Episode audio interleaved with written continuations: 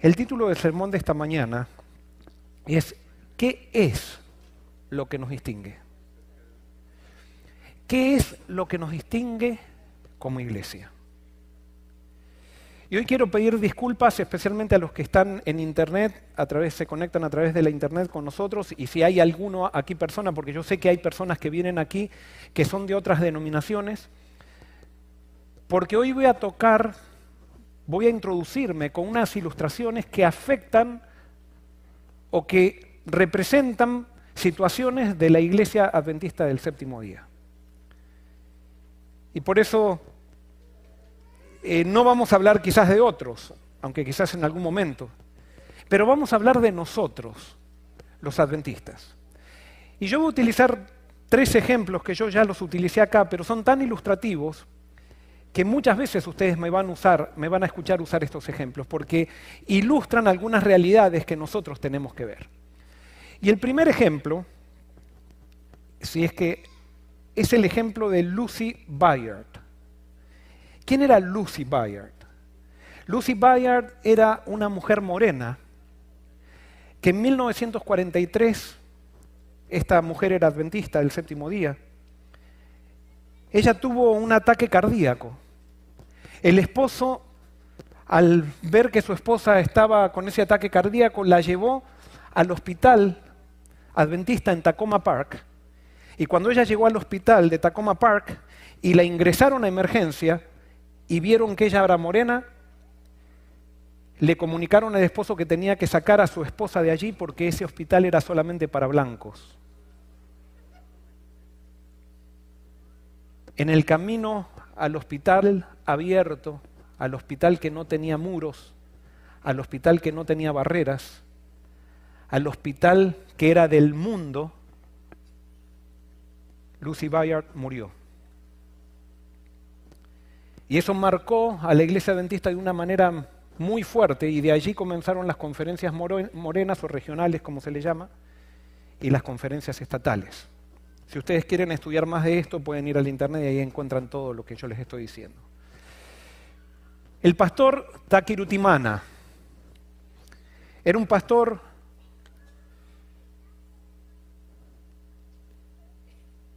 Hutu en Ruanda era presidente de una conferencia. Y ustedes saben que en 1994 hubo un genocidio en Ruanda.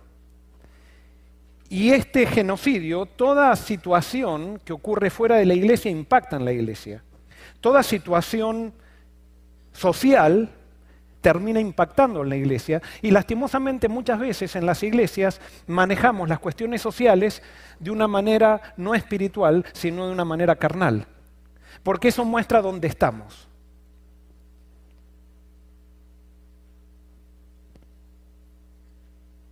El pastor Takirutimana era Hutu y recibió un email, o no un email, o una carta de pastores Tutsis pidiendo ayuda, que eran pastores que estaban en su conferencia y dijo, le mandaron esta carta diciéndole, quisiéramos informarle que mañana seremos asesinados con todas nuestras familias. A lo que el pastor Takirutimana les contestó, no hay nada que pueda hacer por ustedes. Todo lo que pueden hacer es prepararse para morir porque vuestro tiempo ha llegado.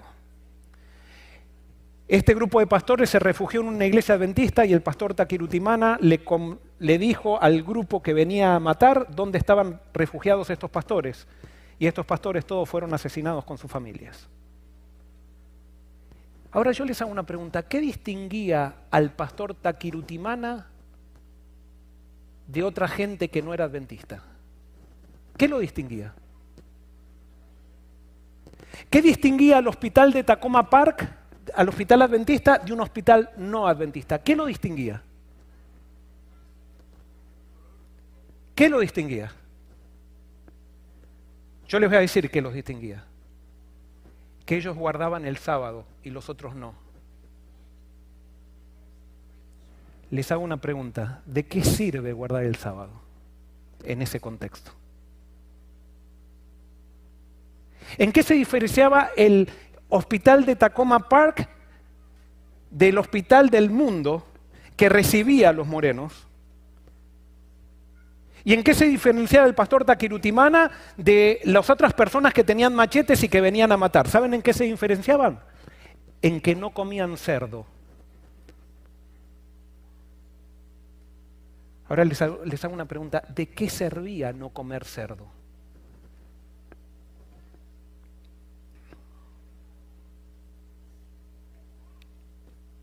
Estaba comenzando un ministerio acá en Estados Unidos. En una, era pastor asociado en una iglesia americana. Y la escuela sabática en español comenzó a crecer.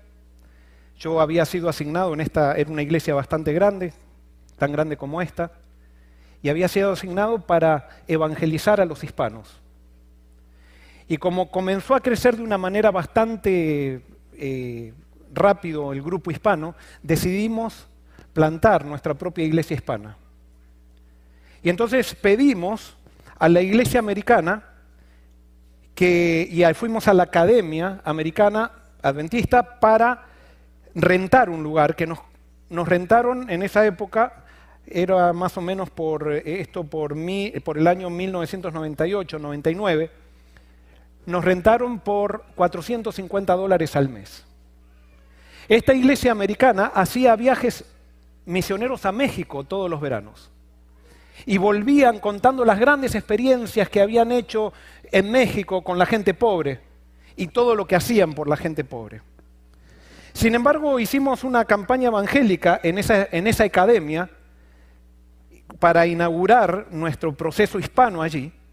Y nos sorprendimos porque cuando llegamos a la academia y estábamos comenzando nuestra campaña evangélica, los baños estaban cerrados y las aulas de niños no, nos las abrieron. Y entonces cuando preguntamos por qué no nos abrían las aulas de niños ni los baños, nos decían es que queremos primero ver si ustedes no van a destruir la iglesia.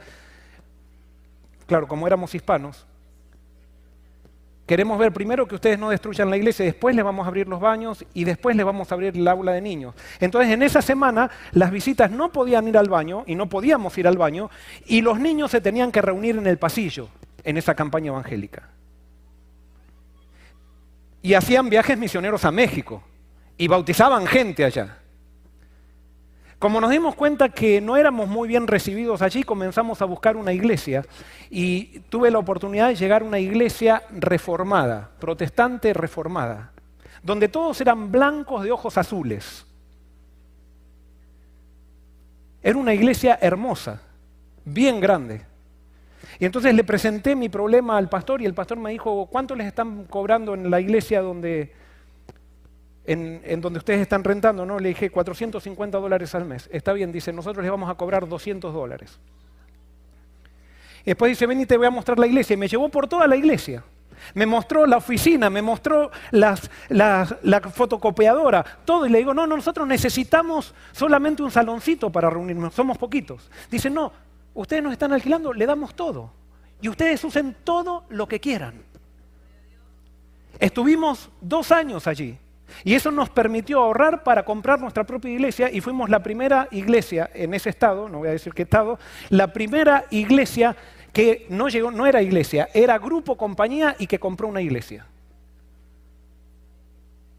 ¿Y por qué les cuento esto? ¿Esto era un problema de blancos y morenos o blancos e hispanos? No, no era un problema de blancos e hispanos, un problema, porque estas personas eran rubias de ojos azules, todos con pasaporte americano, y no hicieron la diferencia que nos hicieron a nosotros en la academia. ¿Dónde estaba la diferencia? No era un problema americano, era un problema adventista. Porque ¿cuál es el problema adventista? El problema adventista es que nosotros hemos aprendido a distinguirnos por si comemos cerdo o no comemos cerdo, por si guardamos el sábado o no guardamos el sábado, y dejamos de lado lo más importante que dijo Jesús, que es la justicia, la misericordia y el amor. Y alguien puede decir, pero pastor, ¿está hablando mal de los adventistas? Aplícalo a tu iglesia. Es el problema de los religiosos que no hemos entendido por qué nos distinguimos de los demás.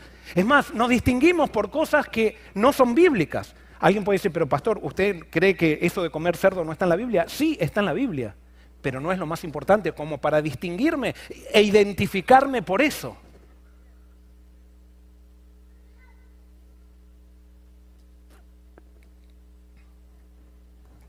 Vamos a la Biblia.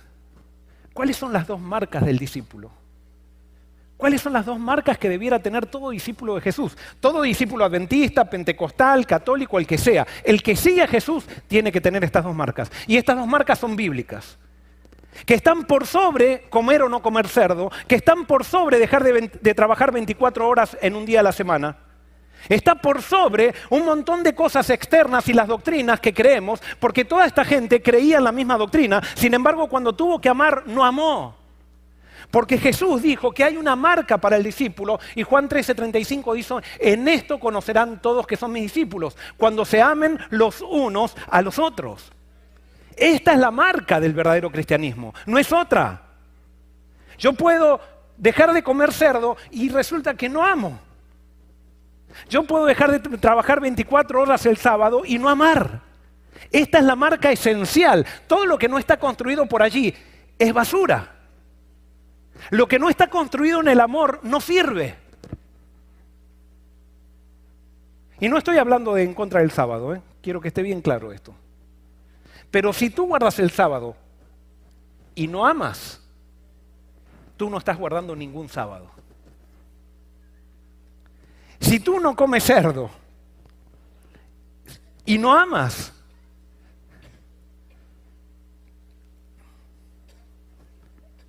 tirás al infierno no comiendo cerdo.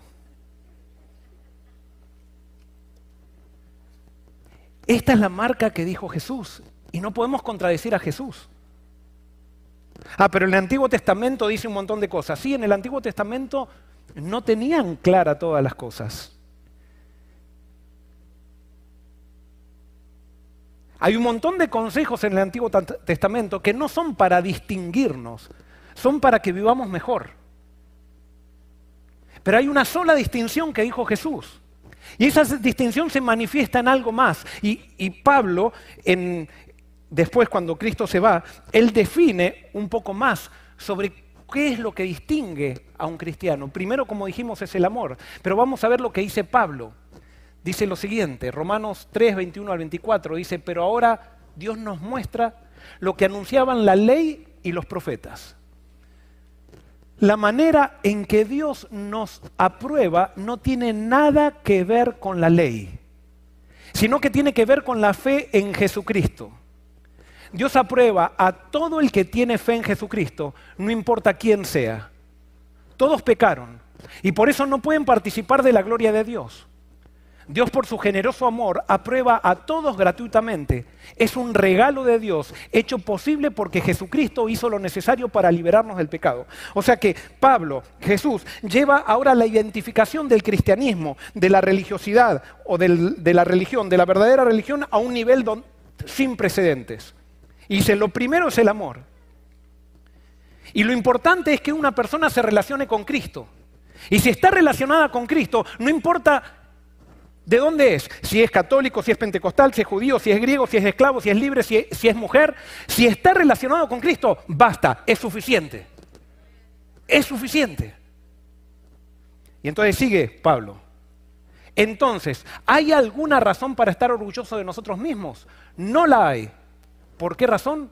Por razón de fe y no por cumplir la ley. Y acá me quiero detener. Pablo dice que el Evangelio es por aceptar, o la salvación es por aceptar gratuitamente lo que Jesús hizo y relacionarme con aquel que me dio la salvación.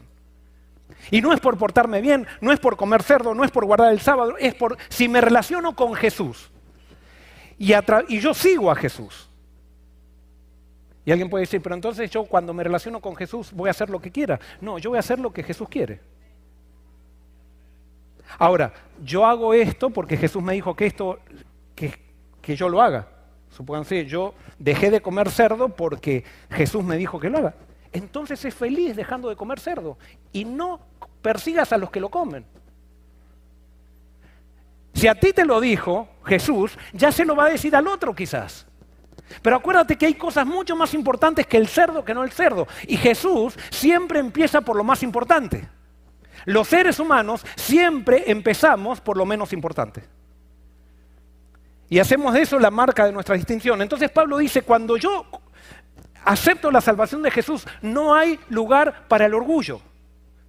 O sea, donde hay orgullo, allí no está Cristo. Donde hay orgullo, no hay verdadera religión. Donde hay orgullo, no está Dios. Y sigue diciendo, por eso decimos que uno es aprobado por la fe y no por cumplir la ley. ¿Acaso Dios es solo Dios de los judíos? ¿No lo es también de los que no son judíos? Sigo acá. Claro que sí. Hay un solo Dios y Él aprobará a los judíos por la fe, pero también por la fe aprobará a los que no son judíos. Entonces, ¿con la fe eliminamos la ley? De ninguna manera. Por el contrario, confirmamos lo que la ley enseña. ¿De quién es Jesús? ¿Es de los adventistas? ¿Es solamente de los judíos? No, es de todos. Y aquel que se relaciona con Jesús, esa persona es pueblo de Dios. ¿Estamos claros o no? Hay dos características, hay dos marcas del discípulo, que son marcas que es así no se pueden cambiar.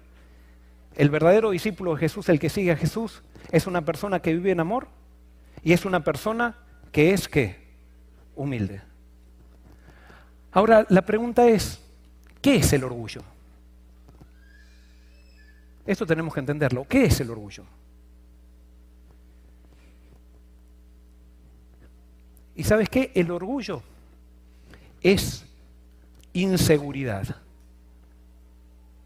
Toda persona orgullosa es una persona insegura. Cuando ustedes ven a una persona, por ejemplo, que se la da y que tiene que hablar de todo lo que está haciendo siempre y de toda su trayectoria y todo el, todo el tiempo hablando de sí mismo, esa persona es una persona miserablemente insegura. Por lo tanto, si eso es el orgullo, quiere decir que todos somos qué? Todos somos qué? Todos somos inseguros. Todos somos inseguros. Pero ¿cómo, es esto el orgullo? Vamos a entenderlo. Cuando Dios nos creó, cuando Dios creó al hombre, Dios nos creó en relación con Él. Dios nos creó en relación con Él. ¿Y en qué estaba basada esa relación? ¿En qué principio? ¿En el principio de qué? Del amor. Muy bien. Entonces, cuando nosotros fuimos creados con Dios, fuimos creados en relación con Él y por lo tanto la relación con Dios forja nuestra identidad. Y lo que hace que mi identidad se fortalezca en relación con Dios es creer y vivir en amor y aceptar el amor de Dios. Ese amor era mutuo, era de Dios para con el hombre y el hombre para con Dios.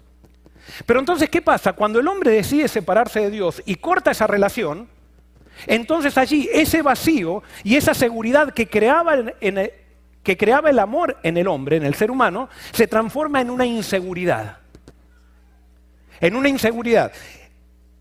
El hombre en relación con Dios sabía quién era, porque Dios le daba la identidad, esa relación le daba la identidad. Pero cuando él corta esa relación pierde su identidad. Y entonces ahora, al tener esa inseguridad, comienza a buscar su identidad en cosas que no son Dios y empieza a buscar esa seguridad que no tiene por esa relación que se cortó de amor, entonces comienza a buscarla en diferentes cosas. Y vamos a nombrar algunas cosas que son muy comunes en las cuales buscamos seguridad. La gente busca seguridad generalmente en qué? En el dinero. Y acá aparece, busca la seguridad en el dinero. Entonces la persona, vieron que la persona que muchas veces tiene mucho dinero, se siente como que está por sobre todas las, todas las personas. Y uno dice, pero esa persona, no, yo no la veo insegura esa persona. Es que sí, es insegura. Alcanzó su seguridad en el dinero. Y como el dinero la gente lo valora mucho, entonces él piensa que el dinero es lo que le da la identidad. Pero quítenle el dinero a esa persona y van a ver cómo se siente. Otras personas buscan la seguridad en los títulos. Ese es un graduando el que puse allí. Entonces son las personas que necesitan, que cambian el nombre, cada vez que se gradúan cambian el nombre, le ponen doctor. Vieron, cambiaron el nombre. Yo no he visto ningún basurero que, que ponga basurero tanto, pero a nosotros nos gusta poner doctor Joel Barrios. ¿Por qué? Porque eso marca diferencia, porque estamos buscando identidad y eso nos da seguridad. Y entonces buscamos en eso la seguridad que nos quitó la falta de amor cuando rompimos nuestra relación con Dios. Otra de las cosas en las que buscamos seguridad es en las cosas materiales. Estamos tratando de llenar un vacío de amor que no tenemos. Y otra de las cosas en las cuales buscamos también nuestra identidad me ponen por favor la pantalla, que necesito ilustrarlo esto, es en la iglesia también. En la iglesia. Porque si no pudimos tener dinero, si no pudimos tener título, si no pudimos tener bienes materiales, tan siquiera en la iglesia podemos ser alguien. Y entonces ponemos todas las diferencias, las cosas que nos diferencian de otras iglesias, las ponemos como marca de nuestra identidad. Y entonces tenemos los vegan y los que no son vegan en la iglesia. Los que son adventistas de cuarta generación y los que no son adventistas de tanto pedigrí y que recién se bautizaron la semana pasada.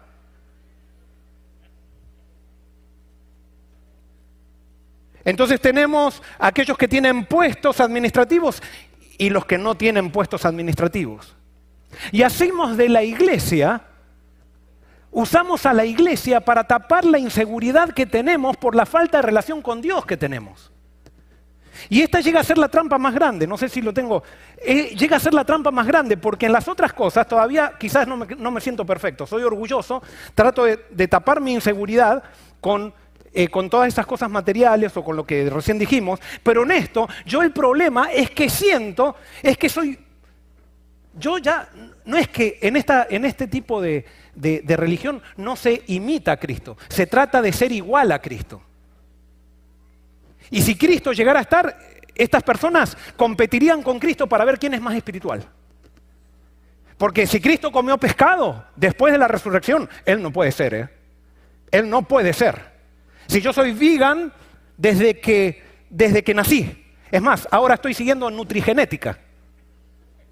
No sé si han escuchado y con esto no estoy criticando a los que siguen nutrigenética, ¿eh? porque puede ser muy bien. Si tú quieres estar sano, haz lo que quieras.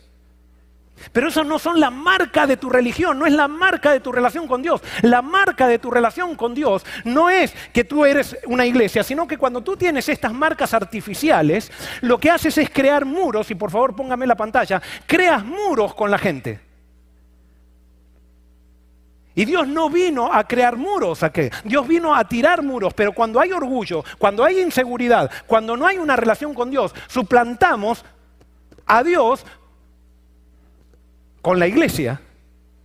Y la iglesia se transforma en un lugar cerrado, estancado, en los cuales nos sentimos superiores a aquellos que no vienen a la iglesia o a aquellos que creen diferente o a aquellos que tienen una manera de ver las cosas un poco diferente a las nuestras. Y pensamos que lo que nos distingue como cristianos es si guardamos el día correcto de reposo o no guardamos el día correcto de reposo. Qué superficiales que llegamos a ser cuando vivimos en este tipo de religión. Una religión que no es sal. Entonces, ¿cuál es la solución que Dios plantea? La solución que Dios plantea es que nosotros nos entreguemos a Dios y cuando nosotros nos entregamos a Dios comenzamos una religión con Dios directa, no a través de la iglesia sino directa, entonces esa religión, ¿en qué se manifiesta? ¿Cuáles son las dos características? Amor y humildad. Entonces, cuando hay amor y humildad, desaparecen los muros que separan. Y cuando desaparecen los muros que separan, ahora yo todo, todo lo que tengo, lo doy. No está mal tener dinero, no está mal tener títulos, no está mal tener una buena casa y un buen auto, no está mal ir a la iglesia. Pero cuando yo estoy relacionado con Dios, esas cosas ahora las utilizo para amar, no las utilizo para ensalzarme y ponerme en una plataforma como diciendo yo soy más importante que tú. Sino que ahora comienza la religión a ser una religión de servicio basada en el amor, donde yo, yo soy sal de la tierra, yo me mezclo con el mundo, porque de tal manera amó Dios a quién? Al mundo. Hemos sido llamados para salvar al mundo, no para apartarnos del mundo.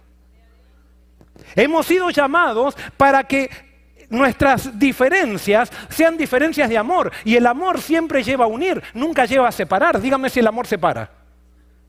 Ahora, cuando una iglesia se encierra bajo sus muros y una iglesia comienza a decir, porque nosotros somos mejores que los otros, porque nosotros no hacemos esto, porque nosotros no adoramos así, porque los otros hacen así, lo que estamos mostrando es que Dios no está con nosotros. Hemos renunciado a la marca del verdadero cristianismo.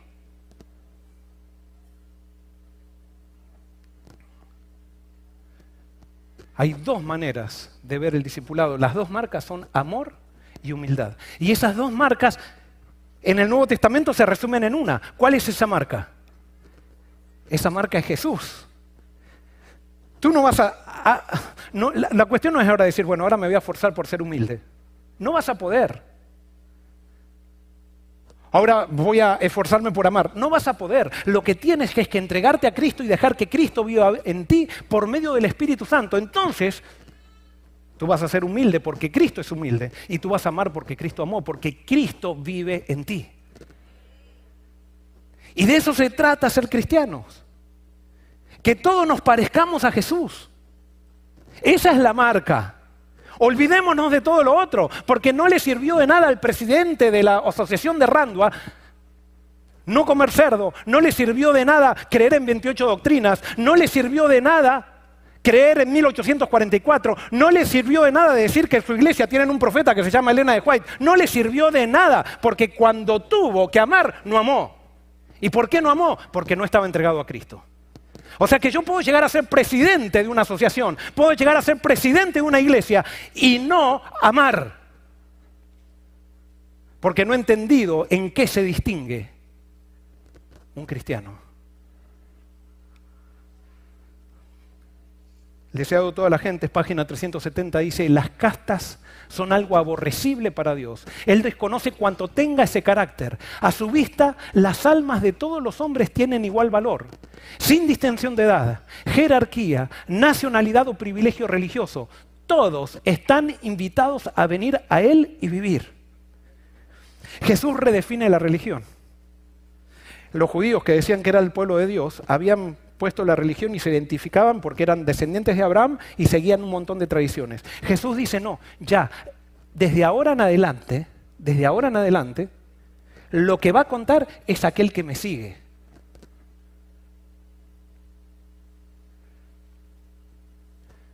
Venid a mí todos los que estáis trabajados y cargados, que yo os haré descansar. Y no importa si me sigue el que, el que sea que me siga, si está conmigo y me ama y me tiene en primer lugar en su vida, ese es pueblo de Dios. Ahora la pregunta es, ¿por qué ofendía tanto a los contemporáneos de Jesús sus enseñanzas? ¿Por qué a los contemporáneos de Jesús no le gustaban las enseñanzas de Jesús? Y especialmente a aquellos que decían que eran pueblo de Dios. Jesús alabó a un centurión romano ¿Se acuerdan un centurión que tenía al siervo que estaba enfermo? Y le pidió a Jesús que vaya, o sea, que le sane el siervo. Y Jesús le dijo, bueno, voy a ir a tu casa. Y el centurión romano le dijo, no, no, tú di, porque tú eres el Mesías, tú eres el Hijo de Dios, tú di solamente y mi siervo sanará. Y Jesús dijo y sanó. Pero ¿qué dijo Jesús? De cierto os digo que ni aún en Israel he hallado tanta fe. ¿Cómo les caía de pesado esto a los dirigentes religiosos? Porque él decía que, que este centurión romano, que no seguía todas las costumbres judías, tenía más fe que ellos. Está bien que lo sane, pero que lo compare con nosotros y que de alguna manera dé a entender que él tiene más fe que nosotros cuando es un centurión romano que se formó en el paganismo. No, es demasiado. Jesús dijo, os digo que vendrán muchos de oriente y del occidente, y se sentarán con Abraham, Isaac y Jacob en el reino de los cielos, pero los hijos del reino serán echados a las tinieblas de afuera, allí será el lloro y el crujir de dientes. No, eh, Jesús está provocando demasiado a los dirigentes religiosos que se quede callado, que lo sane, pero que no diga que este centurión y que van a venir gente de otros países, de otras religiones, y que se van a sentar con nuestro pionero en la mesa en el reino de Dios y que nosotros, que seguimos, que guardamos el sábado, que no comemos cerdo, que damos el diezmo, que, que seguimos una tradición mucho mejor, que, que adoramos con órganos de tubos cada sábado, que no vamos a estar y que vamos a ser echados a las tinieblas, es demasiado provocativo. Este no puede ser el Mesías.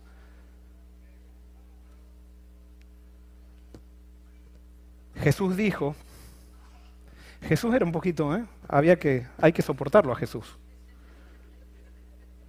Dijo que los de Sodoma eran mejores que los de Capernaum.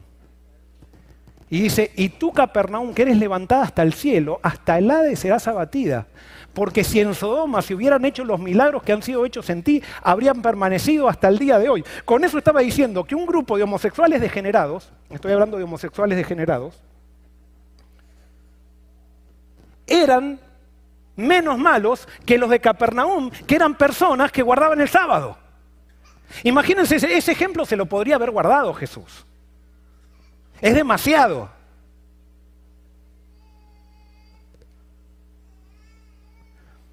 Jesús tocaba la inseguridad de los religiosos que habían puesto como el centro de su vida a la iglesia y no a Dios.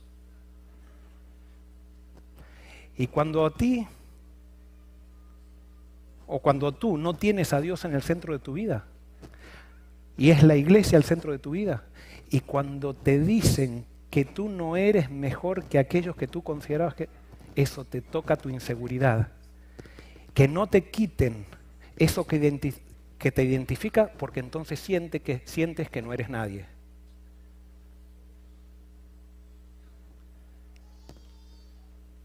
Jesús usó como referencia de verdadera religión a un samaritano, en contraposición a un sacerdote y a un levita. Un samaritano que adora en el monte Jericín. Un samaritano que no acepta otros profetas que no sean Moisés. Un samaritano que tiene la doctrina equivocada. Jesús lo puso en contraposición como verdadera religión. Y ustedes conocen la parábola, o no era una parábola, era la historia del buen samaritano. Ustedes ven cómo Jesús dijo que el, verdadero, el, el que realmente estaba con Dios, ¿cómo lo mostró? ¿En qué marcas? En que amó y que era humilde. Cuando el sacerdote no quiso amar, no quiso servir, pero siguió guardando el sábado y, siguió sin comer el cerdo. ¿De qué le sirvió? De nada. Posiblemente si el samaritano tampoco quizá comía cerdo, tampoco, no, no es que quizá no comía tampoco cerdo, pero adoraban el monte Jericín, que de acuerdo a la tradición judía tenía que ser en Jerusalén.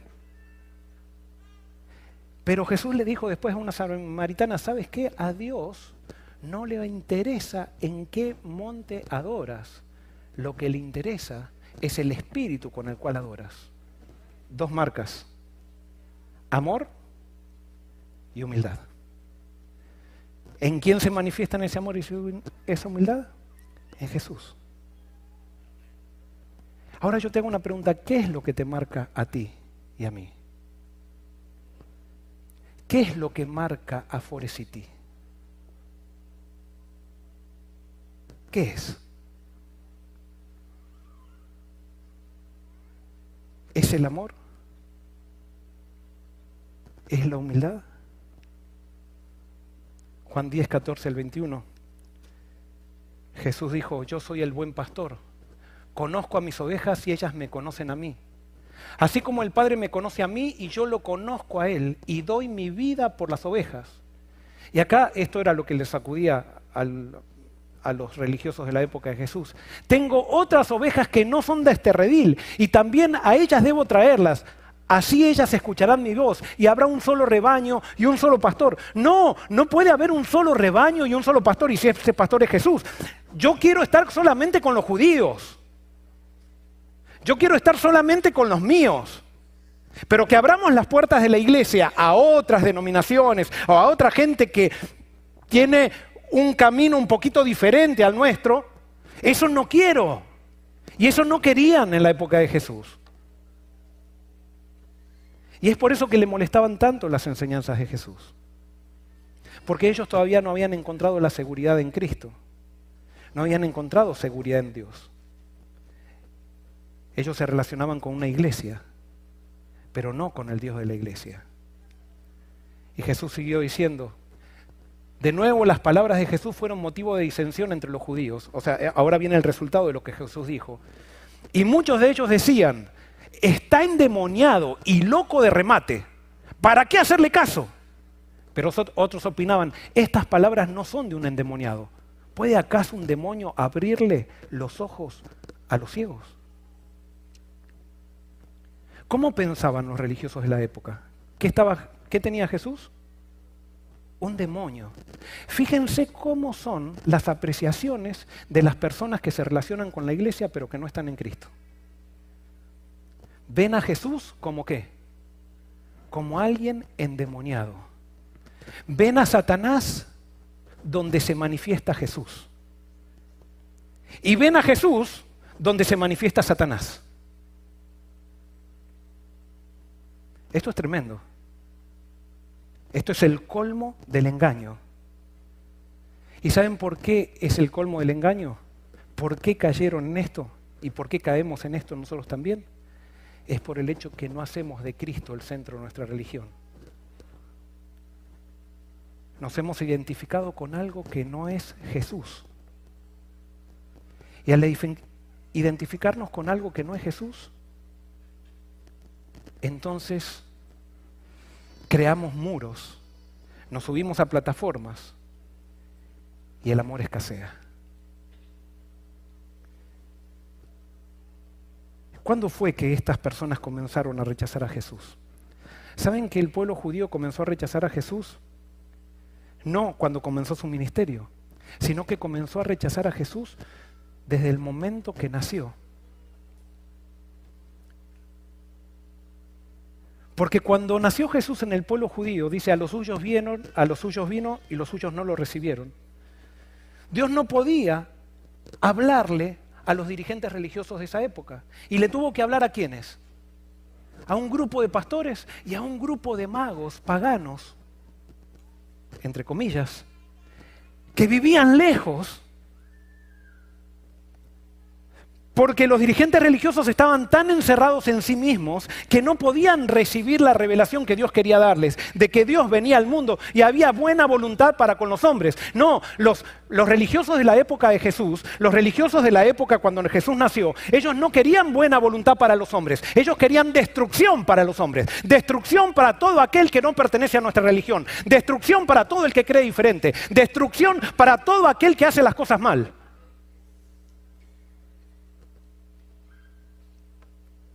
Y Jesús venía a salvar. El deseo de toda la gente comenta el episodio cuando llegan los magos a Jerusalén. Y dice así, los sacerdotes y ancianos de Jerusalén no eran tan ignorantes acerca del nacimiento de Cristo como aparentaban. El informe de la visita de los ángeles a los pastores había sido llevado a Jerusalén. Pero los rabinos lo habían considerado indigno de atención. ¿Por qué? Porque venía de unos pastores ignorantes, que no tenían título, no tenían plata, no representaban a nadie en el aparato religioso. Ellos podrían haber encontrado a Jesús, hablando de los dirigentes religiosos, y haber estado listos para conducir a los magos al lugar donde naciera. Pero en vez de ello, los sabios vinieron a llamarles la atención al nacimiento del Mesías. ¿Dónde está el rey de los judíos que ha nacido? dijeron. Porque su estrecha hemos visto y en el oriente y venimos a adorarle. Entonces el orgullo y la envidia cerraron la puerta a la luz.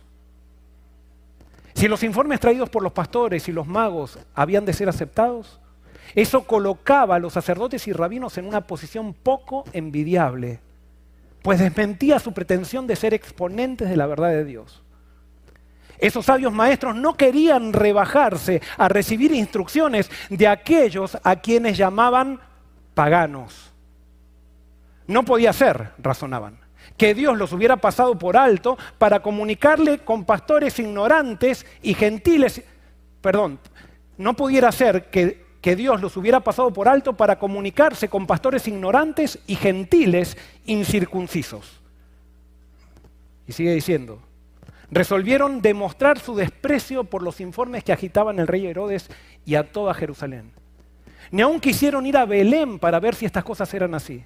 E indujeron al pueblo a considerar el interés en Jesús como una excitación fanática. Así empezaron a rechazar a Cristo los sacerdotes y rabinos. Desde entonces, su orgullo y terquedad fueron en aumento hasta transformarse en odio arraigado contra el Salvador. Mientras Dios estaba abriendo las puertas a los gentiles, los dirigentes judíos se la estaban cerrando a sí mismos. ¿Cómo comenzó el rechazo de estos dirigentes religiosos para con Jesús? El rechazo comenzó rechazando a los paganos en los cuales Jesús estaba actuando. A los paganos entre comillas. El rechazo comenzó cuando ellos pretendían que los que los diferenciaba, las cosas externas que los diferenciaba, los ponía en capacidad de juzgar a aquellos que no tenían esas cosas externas, pero que Dios también trabajaba con ellos.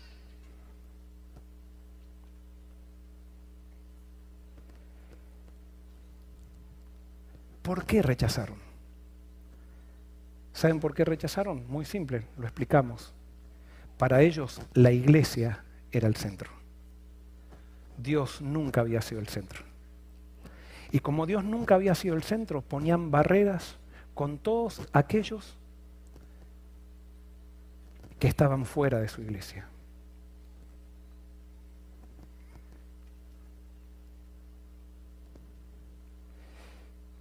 Forest City, nosotros tenemos que tener las características de la Biblia acerca de lo que es un discípulo, las que señala la Biblia y las que señaló Jesús. Y en eso tenemos que ser muy exigentes. Amor y humildad. Vivir lleno del Espíritu. Que esto no sea un discurso.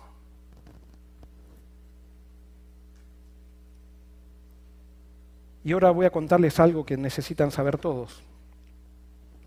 Hace un mes y medio atrás, hace o dos meses, recibimos un email de la conferencia que nos decían que había un grupo de personas que quería rentar la iglesia de Forest City. Nosotros no sabíamos quiénes eran. Y cuando Adiel me dijo que estaba esa situación y y nos dijeron exploren esta, esta, esta circunstancia. Entonces le dije a Adiel, bueno, vamos a averiguar, averiguar quién es. Adiel, de paso, es el tesorero de la iglesia. Averiguar quiénes son. Entonces Adiel me dijo, Joel, vienen el jueves, van a recorrer la iglesia, vienen a ver la iglesia. Me dice, ¿por qué no venís? Sí, le digo, voy a ir. Voy a ir porque quiero saber cuáles son los valores que tienen estas personas. Y llegamos el jueves, estábamos allí, nos saludamos. Y estaban vestidos muy sencillamente y daba la casualidad que estaba el pastor y la esposa del pastor. Y entonces allí estábamos parados allí y les dije, miren, yo soy el pastor de la iglesia también de aquí y vengo simplemente para preguntarles, ¿cuáles son los valores que ustedes tienen como iglesia? ¿Qué es lo que a ustedes los, los identifica? Y lo primero que hizo el pastor, Michael se llama él, me empezó a hablar de su entrega a Cristo y de cómo Cristo lo había transformado. Y me contó su testimonio.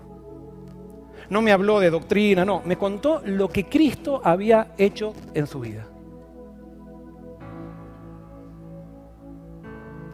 Y entonces me dijo, Pastor Joel, son tres cosas nomás.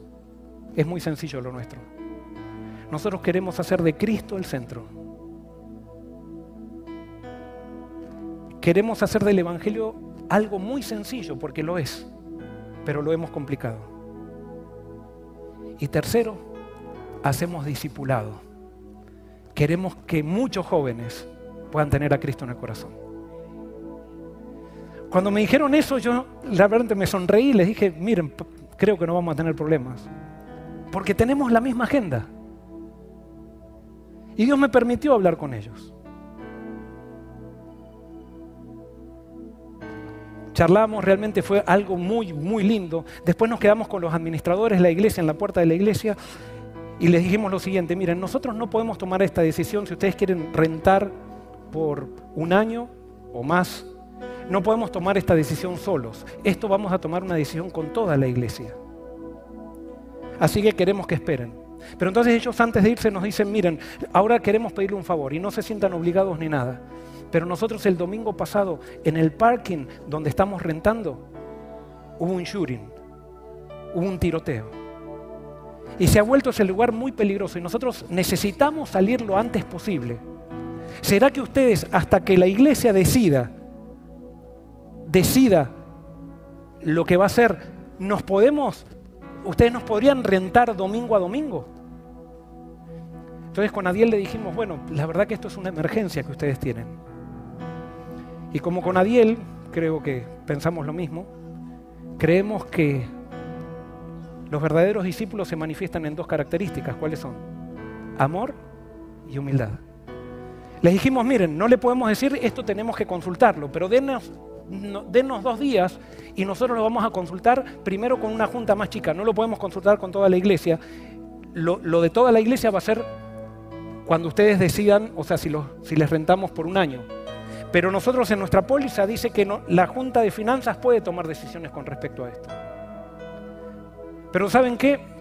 Al otro día me llaman por teléfono y me dicen, pastor, estamos tan agradecidos. Yo no sé si usted sabe quién es eh, la administradora de la iglesia. Me dice, no sé si usted sabe quién es la, hija, la esposa del pastor, quién es. Le digo, no, la verdad que no tengo ni idea. Y entonces me dicen, no, bueno, ella está totalmente agradecida. ¿Sabe por qué? Porque su papá fue el que construyó la iglesia donde ustedes están. Usted conoce al, al papá. Y yo pensaba que estaba diciendo el arquitecto. Entonces yo dije, no, yo no conozco al arquitecto. Entonces me dice, bueno, el papá es Benny Hinn.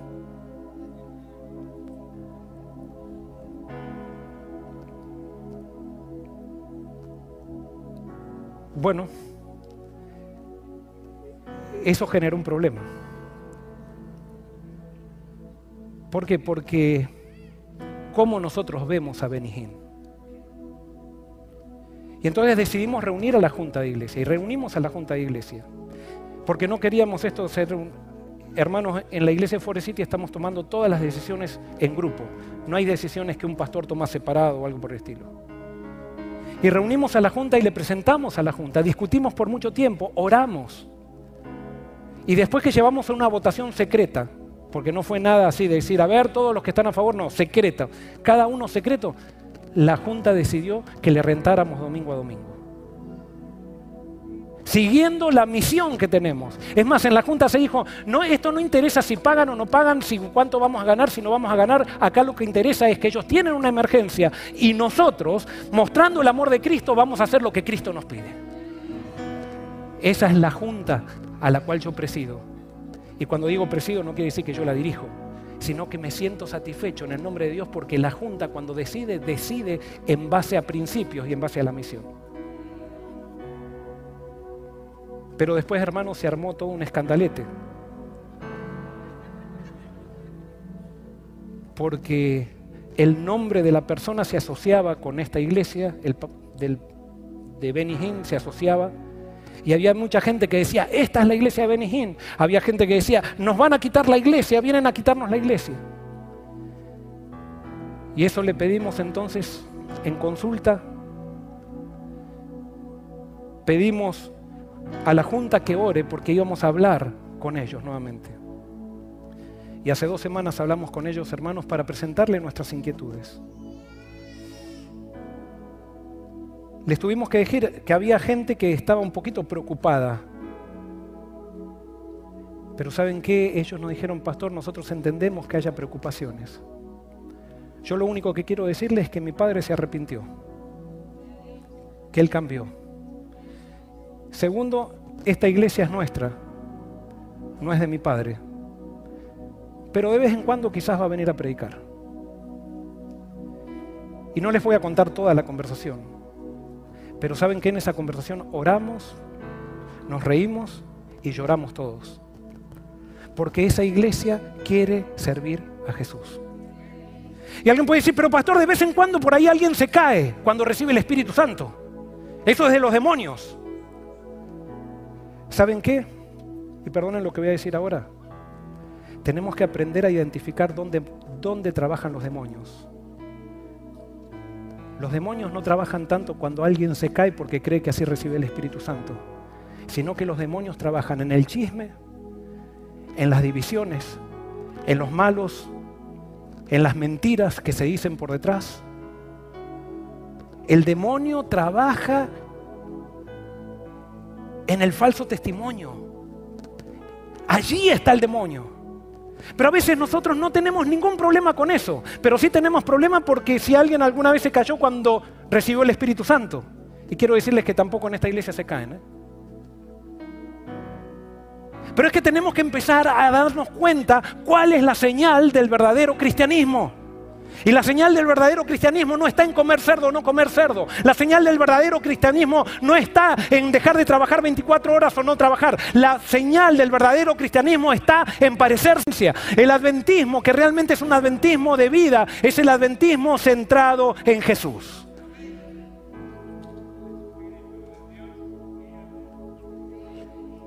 ¿Y saben qué? Yo no les estoy diciendo que vengan y vean pero con estas personas Jesús también está. No les voy a contar por qué, pero nos han mostrado en frutos que realmente ellos aman a Jesús. Y todos los domingos está lleno de jóvenes esa iglesia. ¿Y saben por qué está llena de jóvenes esa iglesia? Porque en esa iglesia no hay chisme. Porque en esa iglesia no hay peleas. Porque han entendido que Jesús es el centro. Y que lo que importa realmente es llevar la imagen de Jesús. Y por eso se llaman Jesus Image. Y alguien puede decir, pero pastor, ¿le está haciendo propaganda a esa iglesia? No, ¿saben qué? Yo le estoy haciendo propaganda a un movimiento.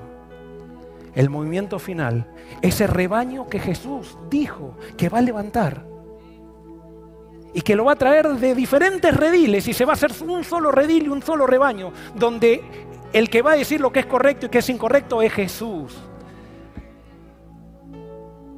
Y Jesús va a marcar la diferencia en amor y en humildad. ¿Quieres ser parte de ese movimiento? Hoy hay dos personas que quieren ser parte de ese movimiento. Y vamos a ver el testimonio público de estas dos personas.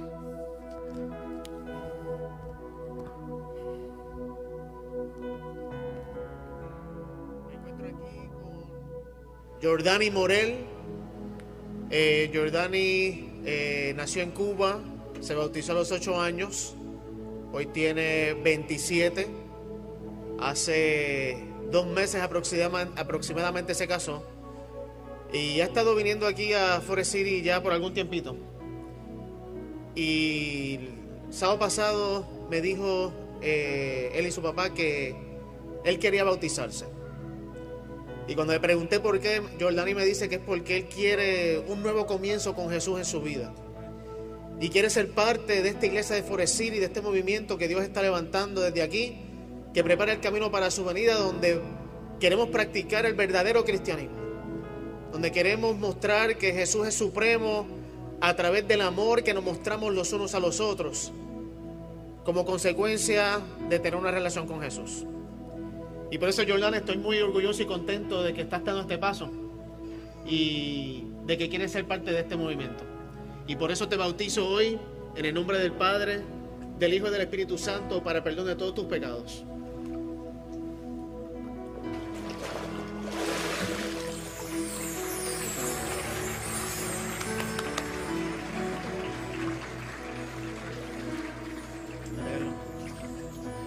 Y aquí tenemos a, a Carlos, Carlos Emanueli.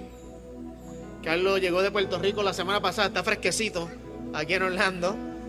Y Carlos también esto quiere reafirmar su compromiso con Jesús y quiere ser parte de este movimiento.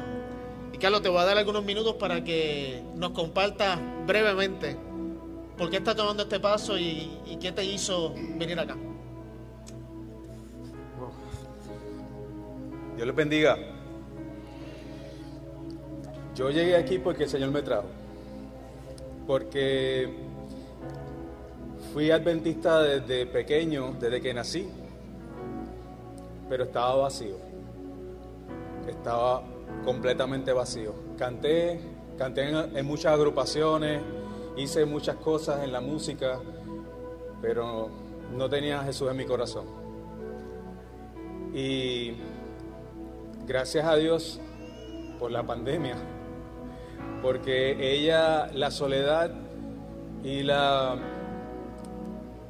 la tristeza me hizo buscar de Dios de corazón y encontrar que en Jesús hay salvación.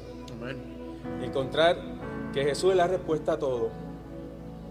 Yo le pedí a Jesús que me trajera a Forest City y según dice el texto bíblico, buscar el reino de Dios y su justicia y todas las cosas serán añadidas. Yo tomé en serio ese, ese texto bíblico y lo puse en práctica, puse en práctica la fe. De no importa lo que pase, yo quiero pertenecer a este pueblo de Dios. Y aquí estoy, porque Dios me trajo y hoy se cumple la voluntad del Señor. Amén, amén. Gracias Carlos, eh, estamos muy contentos también de que estés aquí con nosotros y sabemos que el Señor está haciendo y ya está haciendo una diferencia en tu vida. Amén. Y sabemos que vas a hacer una bendición acá. Así que es por eso que decides entregarte de nuevo a Jesús, que te bautizo hoy en el nombre del Padre, del Hijo y del Espíritu Santo para el perdón de todos tus pecados y una nueva vida en Jesús. Amén.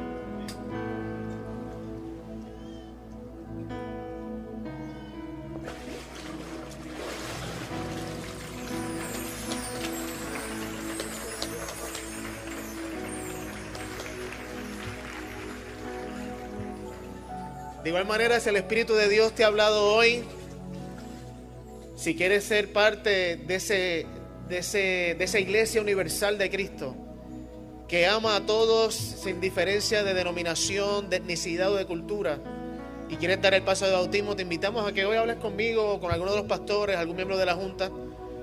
Este bautisterio siempre está lleno para aquella persona que quiera decir entregarse a Jesús y amar como Él ama. Que Dios los bendiga.